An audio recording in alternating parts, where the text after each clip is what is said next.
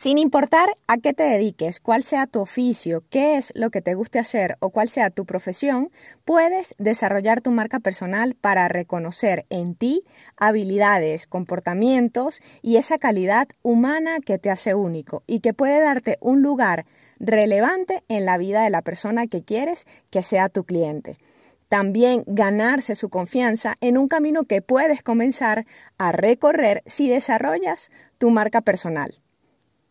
Me alegro que estés aquí y te doy la bienvenida al podcast en un 2x3 para tu marca, donde te voy a ayudar a construir la identidad de tu marca de la mano del branding, del diseño gráfico y el marketing en redes sociales.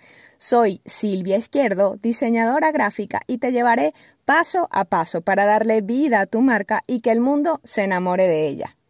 Sigue este podcast, activa la campanita de notificaciones para que seas la primera persona en enterarse cuando lance los episodios nuevos lunes y miércoles de cada semana.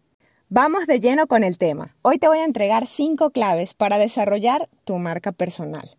La clave número uno y para mí la más importante es conocerte a ti mismo. Conoce tus fortalezas, tus debilidades, adéntrate en el mundo del autoconocimiento y comienza a ver esa luz, ese brillo que hay en ti, esa potencialidad, todas aquellas virtudes que tú tienes y que puedes entregar al mundo a través de lo que tú haces. La clave número dos, apóyate en esas fortalezas, en las fortalezas que sabes que tienes o que puedes descubrir para ver por dónde puedes comenzar a crear contenido. Puedes escribir, grabar videos, tener un podcast como este, dibujar, ilustrar, diseñar y así descubrir qué se te hace más fácil, qué se te da de manera más natural para que al inicio comiences sin excusas a hacer contenido con eso que se te da fácil y no pongas trabas o tú mismo te pongas esos obstáculos que no te permitan comenzar a crear el contenido. Número 3. Define tus objetivos. En el episodio 24, el anterior a este, le dediqué un apartado especial a los objetivos. ¿Qué quieres? ¿A dónde quieres llegar? ¿Cómo te ves dentro de un mes, dentro de seis meses, un año, cinco años? ¿Cuál es tu visión del mundo? Si quieres dejar un legado. Recuerda siempre aportar valor a la vida de las personas, no que solamente te enfoques en ti o en lo que tú quieres, sino también en lo que quieres entregar al mundo, en cómo quieres poner tu granito de arena. Número cuatro, crea tu identidad visual y verbal o descubre esa identidad visual que resuena contigo, que te identifica, los colores, la tipografía. En este podcast también he dedicado varios episodios a la identidad de tu marca y que puedes escuchar para que le saques el mayor provecho. Puedes utilizar también los arquetipos de marca, de los cuales te he hablado también en este podcast. Y si quieres que te ayude a desarrollar, a crear tu identidad visual, escríbeme.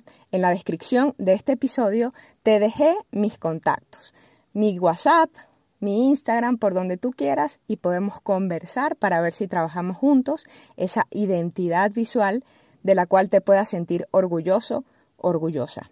Número 5. Elige un canal de comunicación.